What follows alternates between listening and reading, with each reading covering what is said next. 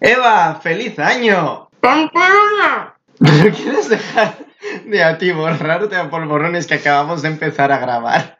Bueno, pues ahora que ya he tragado, entramos un poco en la fase de que se acaban las, las fiestas, aunque bueno, nos queda mañana todavía, y hay que empezar a comer limpio, ¿no? Mm, A mí no me vas a ver montado en una bicicleta el día 7 para bajarlo engordado. A mí ni el 7 ni el 8. A ver, me parece una soberana estupidez el- ese pensamiento de como nos hemos atiborrado en las navidades, eh, ahora toca depurar. Yo lo siento, no hemos hecho nada que no hayamos hecho otros fines de semana. Igual soy un gordacho del 15. No, además, lo que yo veo es que dentro de una dieta más o menos saludable, te puedes pasar un día, te puedes pasar dos días. No pasa absolutamente nada. Hombre, el problema está pues cuando en nuestro caso pues tienes que ir a una inauguración o tienes que probar, tienes que hacer una receta y tienes lógicamente que comerte lo que se cocina, pero bueno, teniendo luego a diario, por decir así, pues eso, una dieta más o menos normal, ¿Yo qué quieres que te diga? A ver, en casa del herrero, cuchara de palo. Yo entre semana tengo una dieta de mierda. Si no estoy comiendo un pincho porque no me da tiempo, a la hora de cenar es lo primero que me puedo hacer a la planchita. Suficiente dieta blanda. Tengo entre semana como para un fin de semana no permitirme una comilona. Ni más en estas fechas. Y que tampoco es que sea tan, tan comilona. No, es, al final es, mm, lógicamente, estás toda la familia o amigos, alargas la sobremesa, se come porque es, porque, ¿qué hacemos los humanos cuando nos reunimos? Comer, y beber. Y esto no estaba ensayado. Así es, entonces es lógico que si en lugar de comer dos, o sea, estar comiendo dos horas y te vas a tu casa o te vas a dar un paseo, si aquí estás cuatro horas, ¿qué, va- qué pasa? Por ejemplo, el día de Nochevieja. El día de Nochevieja en mi casa se está comiendo desde que se llega. Que estás montando la mesa o lo que sea, ya empezamos a picar. En mi casa eso está penado por corte de mano, ¿eh? A la mía no. Oye, cuando quieras vienes a mi casa, porque No, no, montamos verdaderas broncas como te lleves el primer pincho a la boca sin estar todos sentados a la mesa. y sin haber brindado antes. En mi casa nos sentamos todos y antes de empezar a comer, brindamos. También es verdad que si yo estoy cortando el salmón marinado que he hecho para llevar en, pues en Nochevieja o, en, Nochebuena, como ha sido este caso, este año, pues a ver, yo tengo que probarlo. Si está bien en su punto de sal, etcétera. Y ya que lo pruebo yo y está mi sobrina al lado, pues le doy un trocito que me dé su valoración. Quien no come mientras cocina no es humano. Ni bebe. Básicamente, el llevar una dieta saludable, equilibrada, debería de ser algo de diario. No algo que hacemos después de una comilona que estás un mes poniéndote las pilas porque es que has engordado una barbaridad y de repente llega carnavales, que pilla otra comilona, o los fines de semana habituales, Semana Santa, el verano, las vacaciones. Mira, hace nada leía las estadísticas de lo que se engorda de media. Una mujer engorda de media entre 1 y 4 kilos durante las navidades. Y un hombre engorda de media entre 3 y 5 kilos, porque nos tocamos la panza, Eso iba a decirlo yo. eh, en, esta, en esta época. Lo mismo que engordamos durante las vacaciones, porque Eso no es. hacemos nada diferente. Al final es ese relax, ese no tener horarios, no tener prisa y, y- y socializar, que es un poquito lo que hacemos. Insisto, es que lo que hacemos es comiendo siempre. Y que hay mucha gente que esta época también se la toma de vacaciones. Yo lo siento, lo que me comí en Nochevieja, el lunes a la tarde ya estaba quemado. Sí, porque nosotros vacaciones... Del domingo. Yo creo que aquí lo que hay que ver es, es estos días. Realmente estas comilonas, entre comillas, son anecdóticas frente a un día a día. Es algo que haces, pues es Navidad, vale. Pues en lugar de comer como un festivo cualquiera, pues como un poquito más y un poquito más y ya está, pero Y eso que las mesas de ahora tampoco son como eran antes, lo que ha evolucionado, donde antes había un roscón, ahora tienes un pandoro o un panetone, y donde antes había un cabrito, ahora tienes un solomillo Wellington, cuidado. puede ser, puede ser. Hay cosas también, te digo, que no cambian. Porque la sopa de pescado en mi casa en Nochevieja es sagrada. ¿Tú qué eres más? ¿De pandoro o de polvorón? Joder, qué difícil me lo pones. A mí me encanta el polvorón, como habéis podido apreciar todos al principio del podcast. Pero es que el panetone, un buen panetone, es que me enamora. Bueno, y sin haberlo querido quizás, has eh, resumido muy bien de qué va a tratar el podcast de hoy, que va a ser de cómo evolucionan nuestras mesas navideñas, cómo han evolucionado. Podemos hablar también de nuestros propósitos navideños culinarios y mm, eres de roscón seco o con nata. Si has llegado hasta este podcast, probablemente sea por el vino. Un espacio en el que hablaremos de cultura gastronómica local e internacional. Soy Eva Anía, de Gourmet Bilbao. Esas conversaciones que surgen en torno a un vino. Soy Xavier Sánchez Duro, de Japón Gourmet. Bueno, antes de empezar, yo quiero proponer un brindis con el Baileys casero que nos has traído hoy. Ya sé que la receta está en tu Instagram. Sí, ¿te ha gustado? Me ha encantado. Y ya sabes lo que dicen. El que no apoya, no folla. Me apoya. Idioteces aparte. Lo que quiero es entrar en materia en cómo han evolucionado las mesas navideñas y en concreto sobre un producto italiano que lleva en nuestra cultura gastronómica bastante tiempo. Es habitual verlo ya, pero este año ha vivido un auténtico boom y es el panetone. Qué bueno es. Está riquísimo, está riquísimo, pero nunca lo había visto tantísimo como este año. Yo creo que cada vez además o hay más cultura o por ejemplo aquí en Bilbao hay más tiendas italianas específicas que al final lo que están haciendo es mostrarnos, mostrarnos perdón, su cultura. Para ellos el panetone es algo como para nosotros, no sé, eh, el roscón o cualquier otro dulce. Y mira, quería hacer especial hincapié en lo que acabas de decir, en el auténtico panetone italiano, porque hasta ahora teníamos la versión aromatizada de super ultra empalagosa, muchas veces relleno de pepitas de chocolate o de pasas, que, que lo que hueles a, a azahar. Odio las pasas.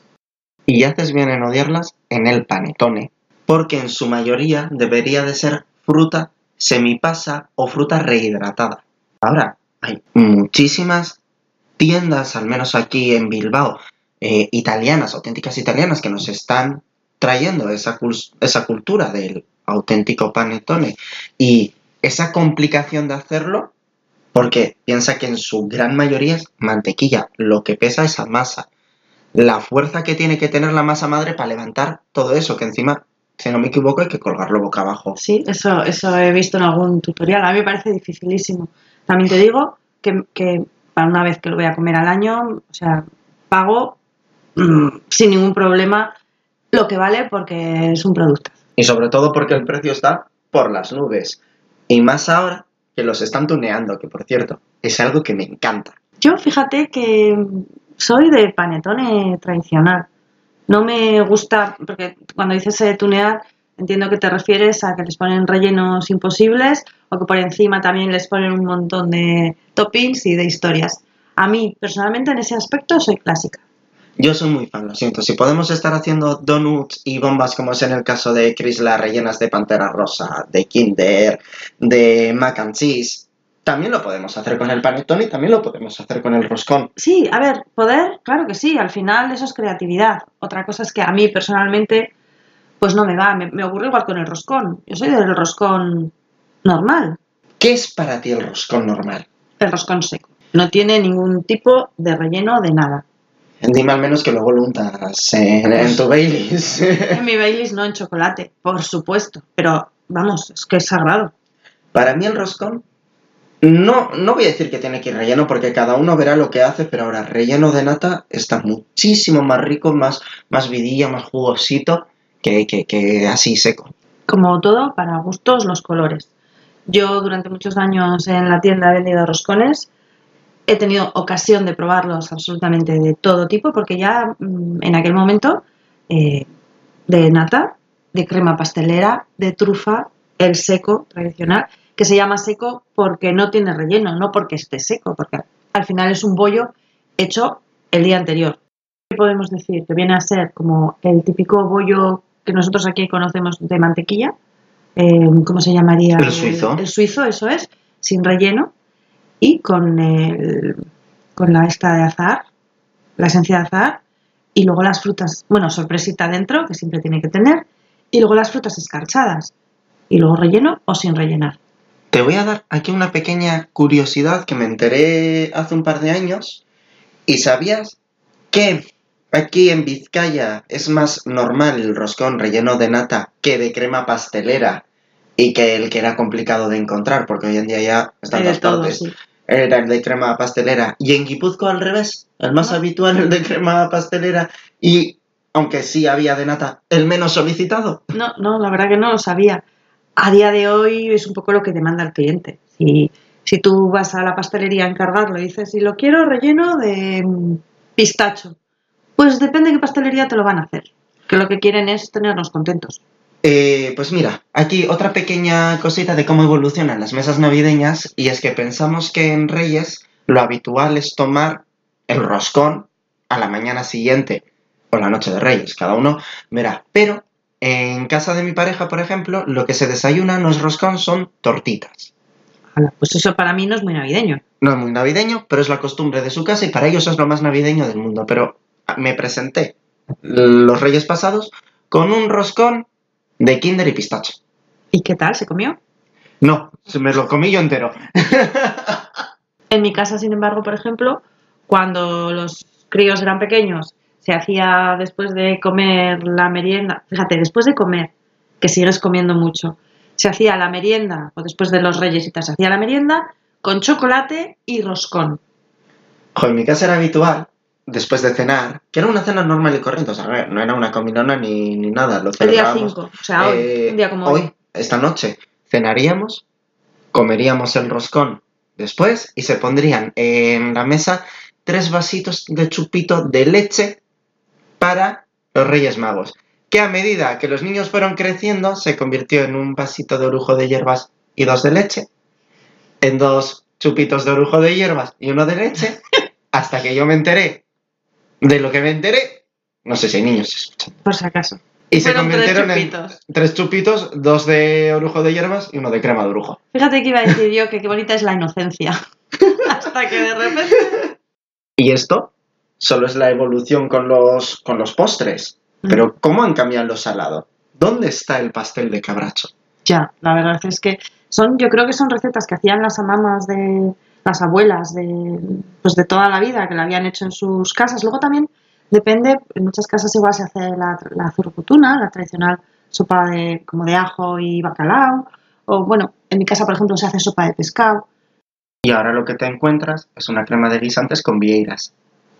Donde antes era el lechazo, ahora se está poniendo muy de moda el solomillo Wellington con solomillo de cerdo, que es más económico. ¿Sabes qué creo yo también que afecta mucho? ¿Quién cocina? Porque igual antes eran, pues eso, las amamas o, o pues, pues sí, eso, las amamas. Y ahora somos las hijas y los hijos los que llevamos el plato hecho o los que ayudamos. A mí siempre me ha gustado llegar a casa en Navidad antes y poder echar una mano en toda la elaboración. Y luego las nuevas incorporaciones a la familia que van, van Eso es, afectando. eso es. Este año nosotros, por ejemplo, hemos tenido un cambio impresionante. Siempre se ha hecho en casa de mis padres. Ahora mi hermana se ha independizado y ha sido la primera Nochebuena en casa de mi hermana. Toda la familia más la familia de, de- de su pareja. Claro, entran pues, nuevas elaboraciones, eh, Nuevas tradiciones. nuevas tradiciones. Ahora, por ejemplo, voy a pasar mi primera noche vieja en casa de mi suegra. Se te llena la boca, suegra. Es que me encanta esa palabra, suegra, tiene mucha fuerza. Siempre he querido decirlo. Y ya me dirás tú lo navideño que, que es hacer unos raviolis rellenos de foie con crema de trufa. ¿Qué los vas a hacer tú? Que los voy a hacer yo, masita y todo. Me encanta hacer pasta. Joder, qué guay. A ver, no me parece mal, no me parece muy navideño. Sí navideño por los ingredientes, la trufa, el foie. Espérate, porque ella, a sabiendas de que yo iba y que iba a cocinar, ¿qué es lo que ha comprado? Turrones de yuzu. Turrón de mojito. Unos sticks que están buenísimos de sabor baklava. Ha pensado en ti. Ha pensado en mí, sí, sí, piensa, piensa mucho en mí. A lo que voy es, ¿cómo han evolucionado los sabores de los turrones que hay hasta de donut que hablamos de ello en, en el episodio piloto? Pero todo evoluciona. Y depende, pues eso, de cómo sea cada familia que quiera abrir la puerta a esa evolución. Cada vez estás viendo con mejores ojos el tener un panetone relleno de pistacho. Mm, no sé, fíjate, no. Bueno, pues aquí tenemos al Grinch de la Navidad.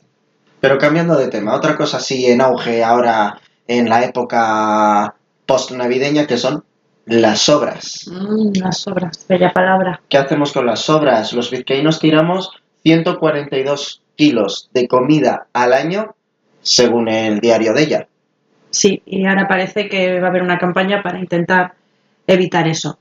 ¿Qué hacemos con las sobras? Yo me encanta reinventar las obras y disfruto reinventando las obras. Mis últimas obras.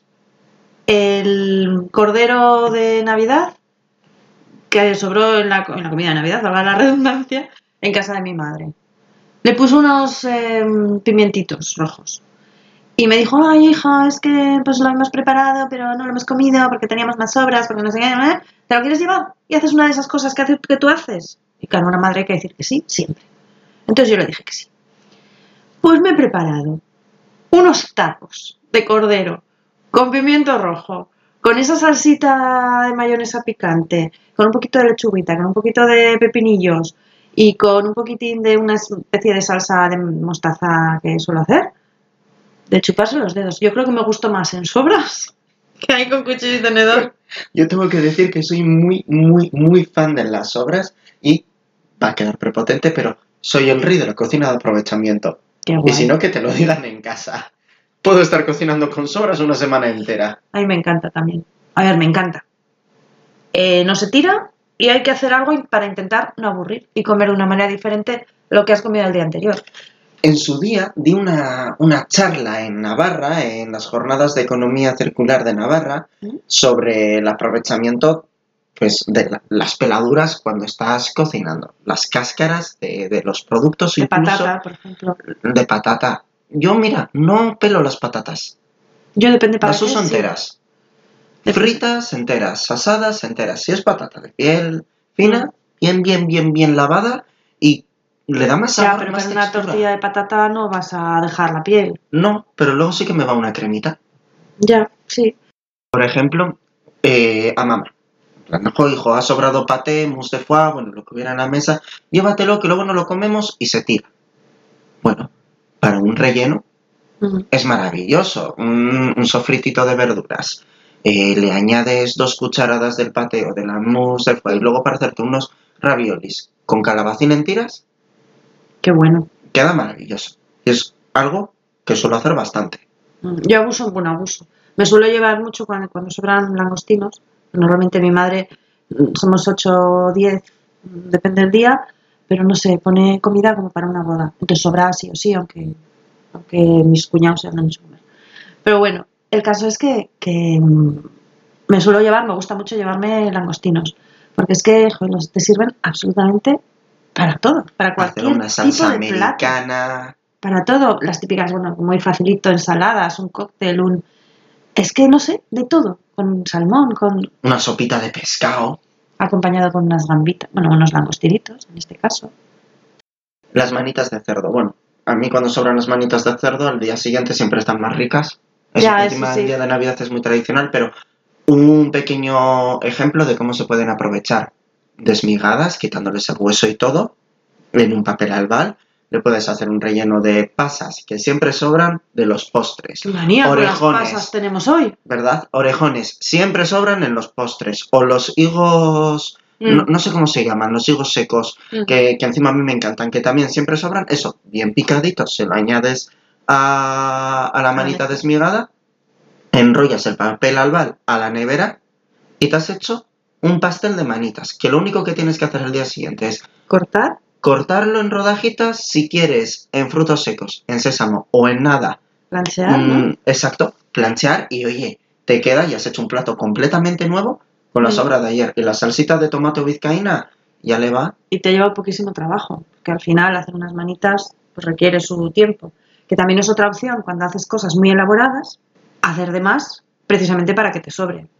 No es comida muy navideña, pero yo, por ejemplo, cuando hago pollo asado, siempre intento que me sobre. Porque luego los, las sobras con pollo asado, es que las disfruto casi más que el pollo, que me gusta mucho, pero las disfruto muchísimo. A mí me encanta hacer el pulled pork, pero de pollo. Mm. Lo hice el otro día, pero lo hice con trampa. Eh, lo compré hecho. Joder, y tan trampa, eso no es hacerlo. No, lo hice para una cenita rápida, en sándwich, con un poquito de queso, em, tostadora, y en nada, un sándwich súper rico, para esos días tontos que no te apetece co- eh, cocinar porque quieres comer rico. Pues mira, esto ya se nos está yendo para otro tema de conversación, para otro Sí, podcast, cierto. que es el aprovechamiento en la cocina, como el vídeo viral del pulled pork hecho con cáscaras de plátano, Mm, ya. y la cocina rápida, que no comida rápida, que es hacerte un guiso de alubias con las alubias ya cocidas o unos tacos de pulled pork con el pulled pork ya hecho, que no está mal, ahorras tiempo y comes bien. Eso es. Que ya prácticamente se han terminado las fiestas. Se supone, yo quiero creer que los precios se van a un poco a equilibrar, ¿no? Y van a bajar, porque al final va a haber menos demanda, entonces el precio en teoría va a bajar. ¿Tú qué harías?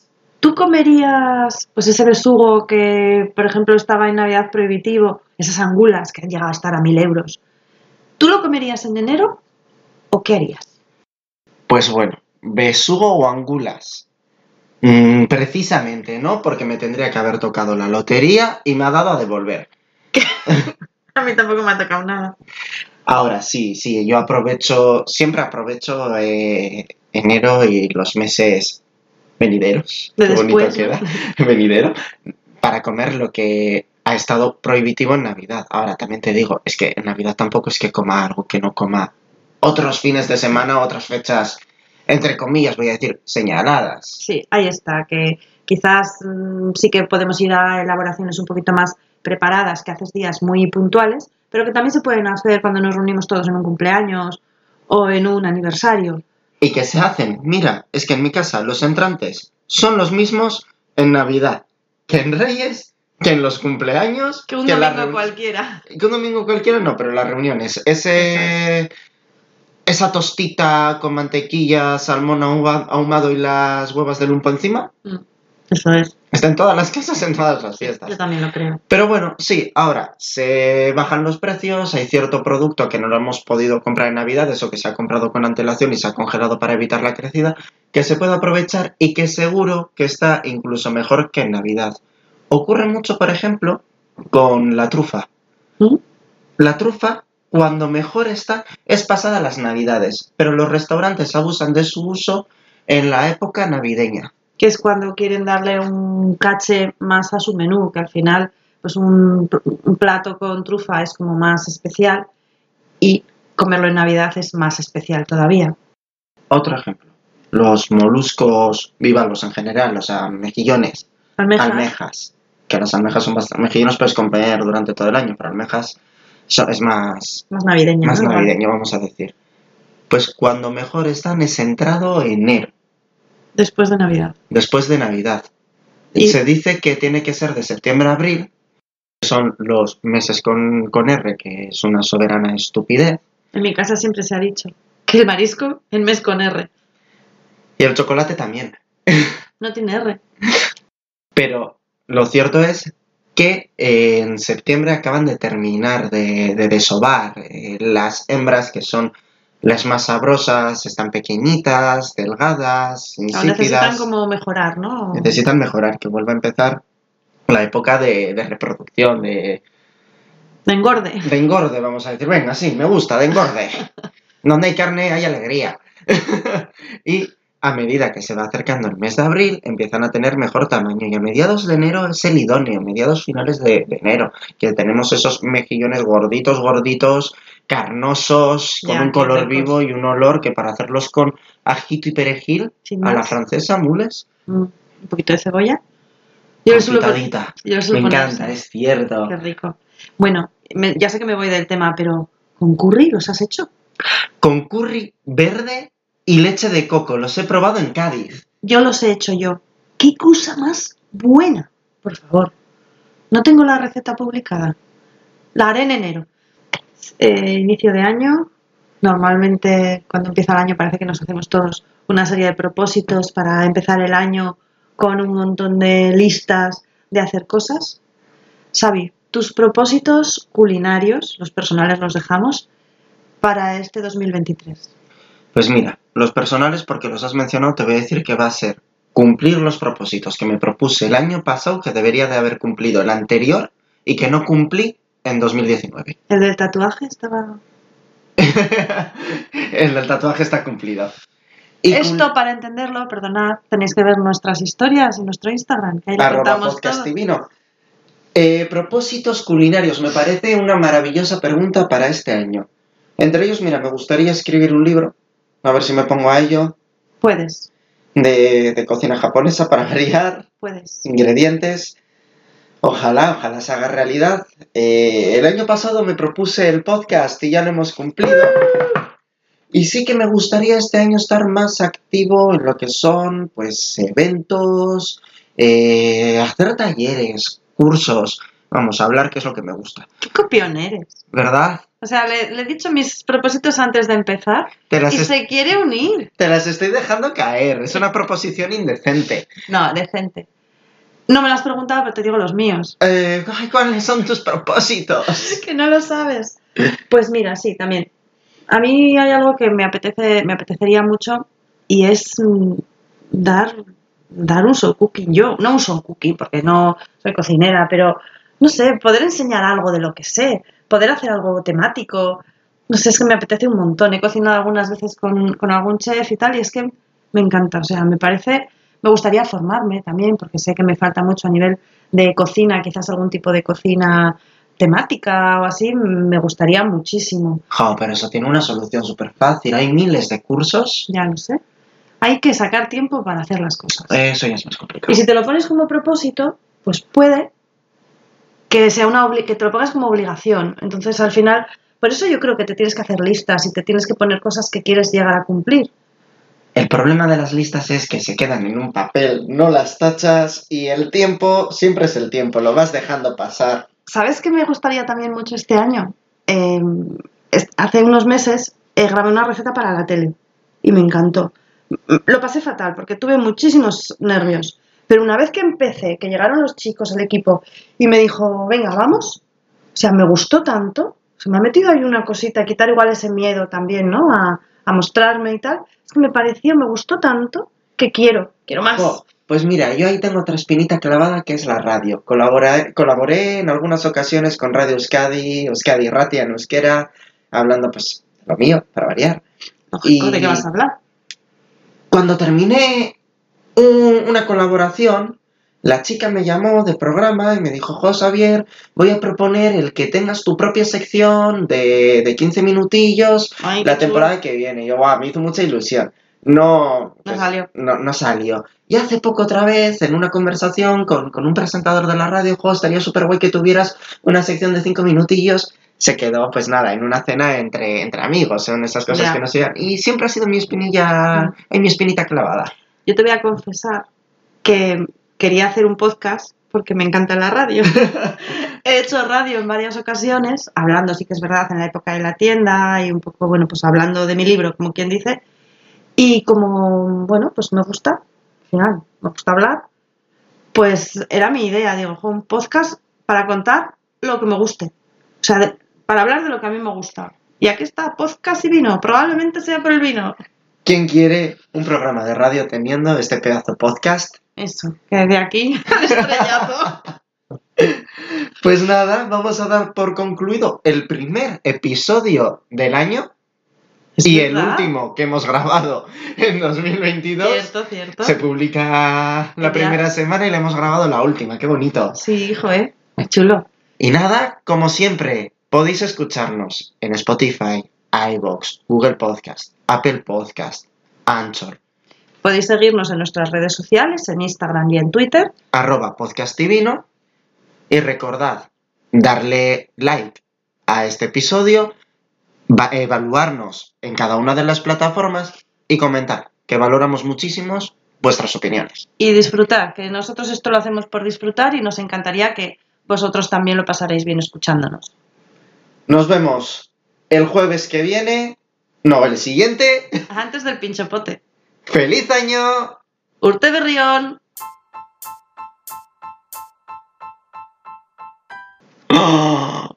Que hemos terminado el podcast y no he hecho una corrección que tenía que hacer. Ay, cierto. Pues, a ver, corrige. En el anterior episodio hablamos de las indicaciones geográficas protegidas y dije que bastaba con que un ingrediente viniera de la indicación geográfica, independientemente de dónde se elaborara, en el caso del vinagre de Módena, Sí. para que se pudiera llamar vinagre de Módena. Esto ocurre únicamente en esta indicación geográfica exacta. Tuve el error de generalizar. Cada indicación geográfica protegida funciona de una forma completamente diferente. Y por eso, si no es en el próximo episodio, en el siguiente, vamos a tener a las chicas de Asia para explicarnos más sobre las indicaciones geográficas protegidas, las denominaciones de origen que todavía causan alguna confusión y seguridad alimentaria en casa y en las cocinas profesionales. Perfecto. ¿Y cómo? ¿Rectificar es de sabios? ¿Sabi? Muy bien. ¡Ole! Ahora sí que sí, nos vemos. ¡Agur!